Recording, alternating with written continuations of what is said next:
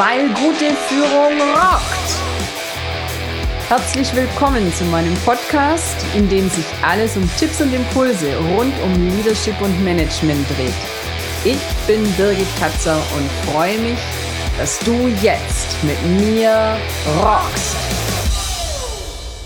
Personal Branding. Nein, das ist nicht nur was für Stars und Selbstständige. An wen denkst du, wenn du den Begriff Personenmarke hörst? In aller Regel gehen die ersten Gedanken dann in Richtung Stars und Persönlichkeiten des öffentlichen Lebens aus Sport, Fernsehen und vielleicht aus der Wirtschaft. Aber eben immer Menschen, die in der Öffentlichkeit im Rampenlicht stehen.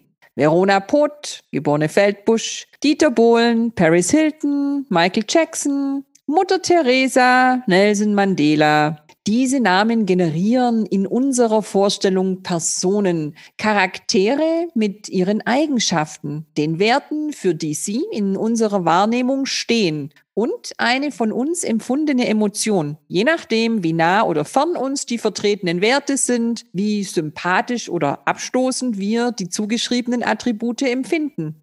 Wenn du magst, nimm dir doch bei Gelegenheit mal ein paar Minuten Zeit und schreib dir zu jeder der genannten Persönlichkeiten spontan auf, welche Eigenschaften du mit ihr verbindest, für welche Werte sie deiner Meinung nach steht. Möglicherweise fragst du dich jetzt, ja, aber was hat denn das mit mir zu tun? Ich will doch nicht in die Öffentlichkeit, nicht ins Rampenlicht. Vielleicht willst du nicht vor eine Kamera in Kino und Fernsehen, auf eine große Bühne oder ein Stadion füllen. Vielleicht ist es auch aktuell nicht deine Lebensmission, die Welt zu retten, aber mit Sicherheit hast auch du Ziele und Pläne, möchtest eine weitere Karrierestufe erklimmen, vorankommen bei was auch immer dich antreibt. Und in den seltensten Fällen sind wir dabei Einzelspieler, die ihre Ziele auf einer einsamen Insel ohne zwischenmenschliche Interaktion erreichen können. Und deswegen gelten genau genommen die gleichen Spielregeln auch für dich. Denn wir können nicht nicht wirken. Wir lösen also in jedem Moment in unserem Gegenüber eine Wahrnehmung aus, die sich dann Stück für Stück zu einem Gesamtbild unserer Person beim Gegenüber fügt. Mach gerne auch hier mal die Probe aufs Exempel.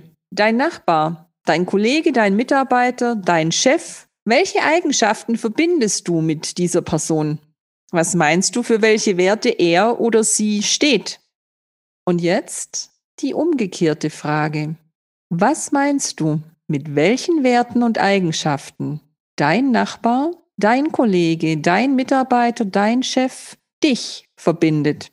Welche Botschaft, welchen Eindruck, welches Bild vermittelst du nach außen? Während bei den Stars und noch viel mehr den Sternchen diese Außenwirkung sehr bewusst, oft sogar künstlich erzeugt wird von PR-Managern und den Medien, dürfen wir uns den Luxus gönnen, uns selbst zu entscheiden, wie wir uns zeigen. Und da fangen die Herausforderungen oft schon an. Denn die meisten Menschen denken in Rollen und haben wiederum eine Vorstellung davon verankert, wie man sich da zu verhalten, zu zeigen, zu wirken hat. Das führt dann dazu, dass wir beginnen zu Schauspielern, uns privat und geschäftlich anders geben und den Mitarbeitenden gegenüber wiederum ganz anders agieren als gegenüber einer höheren Autorität. Oft verändern wir dann nicht nur das Verhalten, sondern häufig auch noch unsere Meinung oder zumindest den Teil davon, den wir laut aussprechen. Hand aufs Herz. Erkennst du dich da auch zumindest manchmal wieder? In meiner Podcast-Folge Nummer 6, Skills versus Attitude, ging es darum, dass besonders auf der Karriereleiter zusätzlich zu den Fähigkeiten und Kenntnissen besonders auch die persönliche Haltung und die innere Einstellung ausschlaggebende Erfolgsfaktoren sind. Wenn diese allerdings im Außen nicht eindeutig zu erkennen ist, weil so viele unterschiedliche Signale herumschwirren, kommt meist kein überzeugender Gesamteindruck zustande. Und eine Entscheidung kann zugunsten eines Kandidaten fallen, der hier mehr Klarheit und Konsistenz ausstrahlt.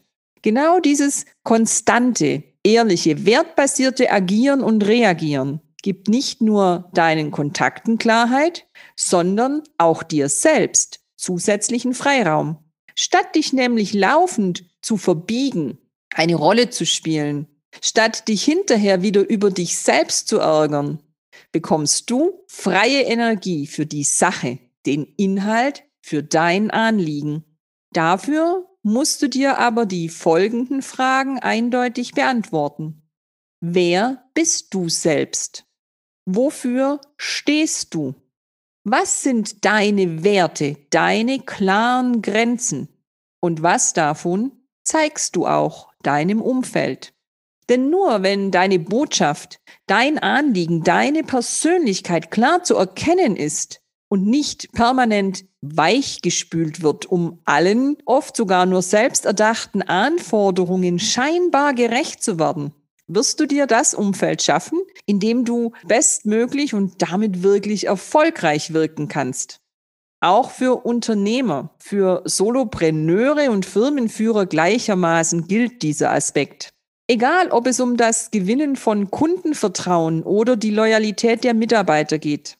Menschen wollen wissen, woran sie sind. Und diese Beurteilung, die dahinterliegende Emotion, wird in jeder Interaktion verstärkt oder geschwächt. Werden dabei öfter Widersprüche erlebt, entsteht Verunsicherung oder das bekannte Fähnchen im Wind Gefühl, was in aller Regel nicht mit Vertrauen belohnt wird. Ich denke, inzwischen ist deutlich geworden, wie mächtig es auch in einer Angestelltenposition, in deiner Position ist, eine Personenmarke zu sein, statt austauschbare Rollen zu spielen. Das immer gleiche bunte Einstecktuch, die spezielle Kleidungspräferenz, die auffällige Frisur, die fette Karre, die Rolex oder das Jutesäckchen. Das sind zusätzliche Statements und Erinnerungsanker. Sie reichen aber nicht für ein Personal Branding, solange nicht klar ist, wer du bist, wofür du stehst. Die Kernfrage ist doch, was soll über dich gesagt werden, wenn du nicht im Raum bist? Dein Standing, deine Haltung, deine Klarheit, Kraft und Kompetenz generieren deinen Personal Brand, deine Personenmarke und machen dich zu einer wahrnehmbaren, ernstzunehmenden und ausgeprägten Persönlichkeit. Und nur wer auch klar positioniert in Erinnerung bleibt, wird zur ersten Wahl, wenn genau dieses Skillset gefragt ist. Schön, dass du dabei warst. Alle Infos und mehr findest du auch in den Show Notes oder in der Podcast-Beschreibung. Ich freue mich drauf, dich auch in der nächsten Folge wieder zu inspirieren, weil gute Führung rockt.